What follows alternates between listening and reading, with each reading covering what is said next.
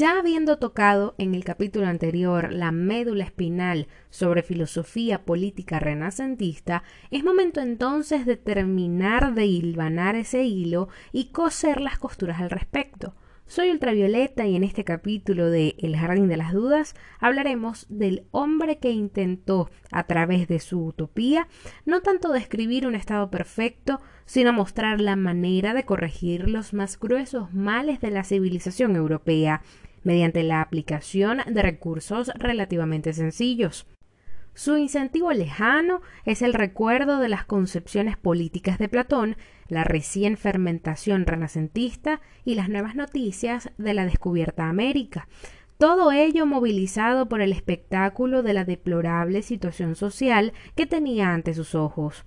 Bienvenido pues a nuestro viaje el erudito humanista y juez que gozaba de afecto popular, que aceptó ser elegido para la Cámara de los Comunes y más tarde para el Consejo Secreto, y que fue el primer laico que ocupó el puesto de presidente de la Cámara de los Lores.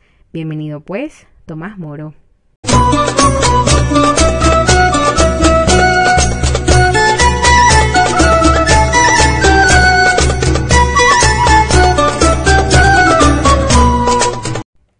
Humanista y político Tomás Moro fijó la denominación de un nuevo género de pensamiento político, utopía, denominado no lugar o país inexistente, como forma literaria, como la manera de relatar el viaje hacia una isla donde se dan unas circunstancias políticas ideales. Escribió una obra cuyo eco ha llegado hacia nuestros días, del cual hablaremos un poco más adelante, pues tal como afirma Hernán Corral, es importante apreciar el significado de la obra solo si se mira a través del contexto histórico en que se gesta. Así pues, nos trasladamos a comienzos del siglo XVII, en el que el mundo occidental parece iniciar lo que alguna vez Erasmo de Rotterdam llegó a llamar Edad de Oro es la época que se denominará más tarde Renacimiento, donde se desprecian y envilecen injustamente todos los aportes de la Edad Media. Pero es cierto que los habitantes esperaban una renovación en todos los frentes. A nivel geográfico, el mundo se dilataba enormemente, con el descubrimiento de un nuevo continente al que hace poco se le comienza a llamar América, en referencia al navegante Américo Vespucio, en cuyos viajes Tomás Moro se inspiró para crear su isla imaginaria, como expresamente menciona el libro 1 de la obra. También se expande el mundo a través de nuevas rutas marítimas por las que los portugueses llegan a India, la conquista americana está en sus comienzos, al momento de componer Tomás su utopía.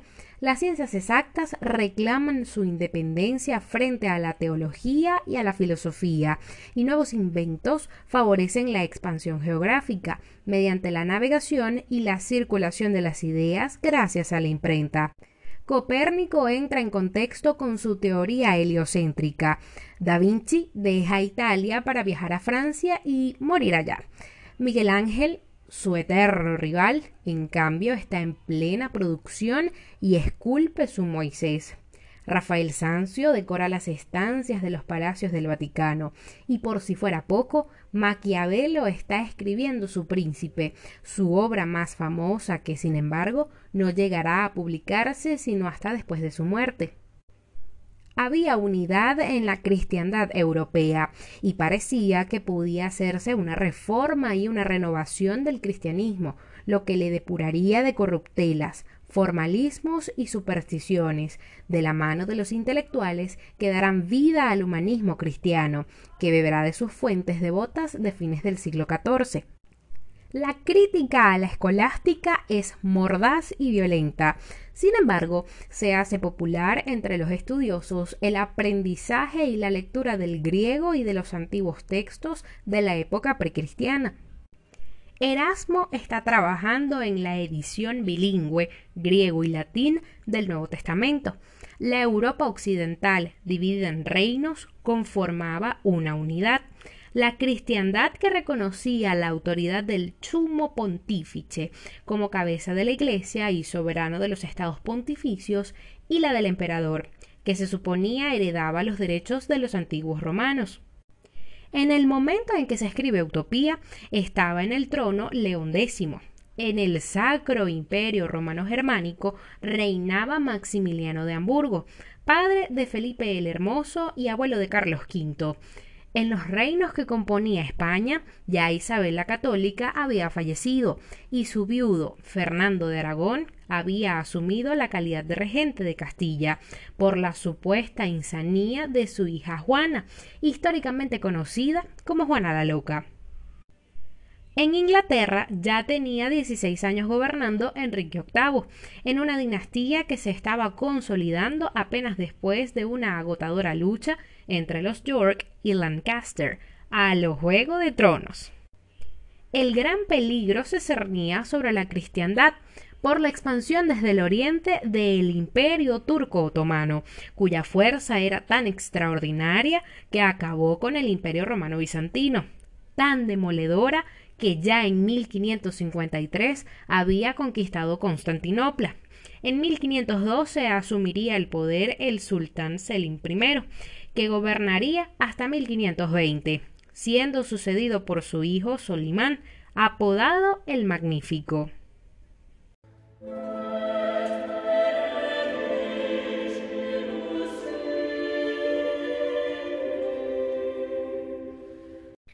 Oh, Utopía, la gran obra de nuestro autor. Es uno de los pocos casos en que el título de una obra se convierte en el nombre de una forma de pensamiento. ¿Quién no ha oído hablar de utopías, buenas o malas, e incluso ha calificado un proyecto supuestamente irrealizable como de utópico?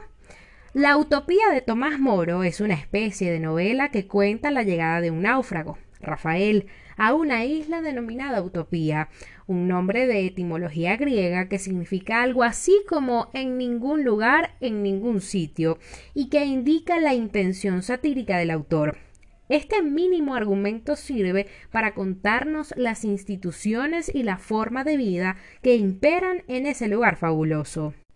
En Utopía no existe la propiedad privada ni el dinero, pues el oro y la plata son considerados metales viles. Todos los ciudadanos cultivan el campo por turnos y nadie puede permanecer ocioso salvo riguroso castigo. Solo se cultivan las ciencias que sirven para fines prácticos, no las especulaciones lógicas o metafísicas. La religión de los utopianos se basa en la inmortalidad del alma. El cristianismo coexiste sin hostilidad con cualquier otra devoción. Solo son condenados los fanáticos religiosos que intentan perseguir a los fieles de otras doctrinas, de modo que el único pecado imperdonable, socialmente hablando, es la intolerancia. La guía racional de la conducta humana es el placer, y sobre éste se basa la solidaridad social, porque el placer de todos es parte del placer de cada uno de los miembros de la comunidad. En vez de perderse en efusiones de entusiasmo político, Moro comienza su utopía con una crítica a las circunstancias sociales y políticas de Inglaterra, las numerosas guerras, el draconiano derecho penal, la creciente carga fiscal, el empobrecimiento de los estamentos de la pequeña burguesía y el campesinado y el aumento de la criminalidad. Este proyecto contempla una comunidad ideal bien ordenada y al mismo tiempo próspera, que toma prestada algunas de sus ideas de Aristóteles, Epicuro y sobre todo de Platón. Pero en conjunto, dicho proyecto constituye una novedad. Digamos, en pocas palabras, que Moro se adelanta a las ideas de Carlos Marx sobre una sociedad sin clases. Moro se plantea en su obra, incluso con carácter personal, la cuestión de si un filósofo debe ponerse a disposición de la política y refuta la opinión de que la filosofía no tiene cabida entre los príncipes. Rechaza la escolástica según la cual todo está en orden, pero continúa diciendo existe, sin embargo, otra filosofía más mundana que conoce el escenario en que se mueve, se acomoda en él ejecuta con arte y dignidad su papel en la obra que está representando.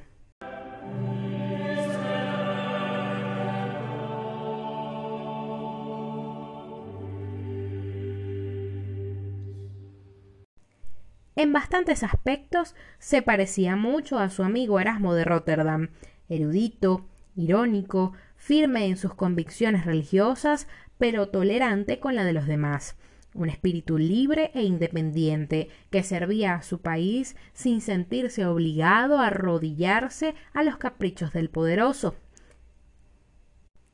Seguramente Erasmo y él eran muy buenos conversando y riéndose de las locuras necesarias de los humanos. Como buenos intelectuales, seguramente hablarían en latín, el idioma de todas las personas cultas de Europa de aquella época, en la que escribieron sus obras más destacadas. La diferencia entre ambos era que Tomás Moro ocupó cargos políticos en vez de mantenerse al margen de esos asuntos como el prudente Erasmo. Por ello, cuando Enrique VIII ordenó al Parlamento inglés anular su matrimonio con Catalina de Aragón y nombrar heredero del trono al hijo que había tenido con su segunda esposa, Ana Bolena, a la que también eliminó de un hachazo, pues recordemos la tremenda actuación de Natalie Portman, Tomás se negó a firmar esa acta. El rey le encarceló, le condenó a muerte y terminó ordenando, como la reina de corazones en Alicia en el País de las Maravillas, que le cortaran la cabeza. Cuando quienes querían salvarle la vida le sugerían que dijese una palabra de arrepentimiento al rey, probablemente propició a indultarle en nombre de sus servicios pasados. Moro contestó con una sencilla firmeza Soy el único que lleva la responsabilidad de mi propia alma.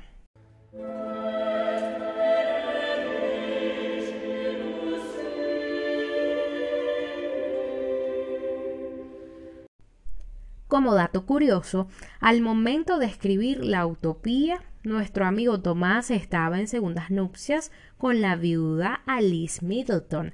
Tenía cuatro hijos de su primer matrimonio, Margaret, Cecily, Elizabeth y John. A ellos se le suma una hija del primer matrimonio de su segunda esposa, Alice, y unos hijos adoptivos o que vivían bajo su tutela. Margaret Giggs, John Clement, Margaret Barrow y Anna Cresare. La necesidad de mantener una familia numerosa le llevó a ejercer como abogado, destacando rápidamente como litigante y orador. Probablemente la utopía haya rondado por la cabeza de Tomás muchos años. Sin embargo, comenzó a, configurarse nítidamente en el verano de 1509, gracias a las conversaciones con su gran amigo Erasmo de Rotterdam.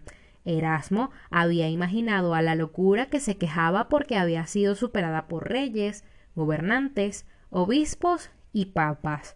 Su fantasía estaba dedicada a su amigo Moro, lo que de alguna manera significaba un desafío para que éste último usara su imaginación para responder con lo que se podría llamar una comunidad organizada por la sabiduría. Una prueba de conexión entre ambas obras es la referencia que Moro hace al nombre anterior que tenía la isla a la llegada de Utopo, Abraxa, palabra que menciona Erasmo en Elogio de la Locura, aludiendo a un paraíso al que Cristo le sugiere ir a los religiosos que se creen superiores a él. Así pues, en este jardín de dudas despedimos al hombre que acuñó en el siglo XVII una nueva palabra, utopía, como el deseo de imaginar y crear una sociedad perfecta, que data de antiguas civilizaciones griegas y romanas, que hace eco en la literatura hasta Shakespeare. En el próximo episodio daremos cierre a la filosofía política renacentista. ¿Te imaginas con quién? Únete al grupo en Telegram y comenta.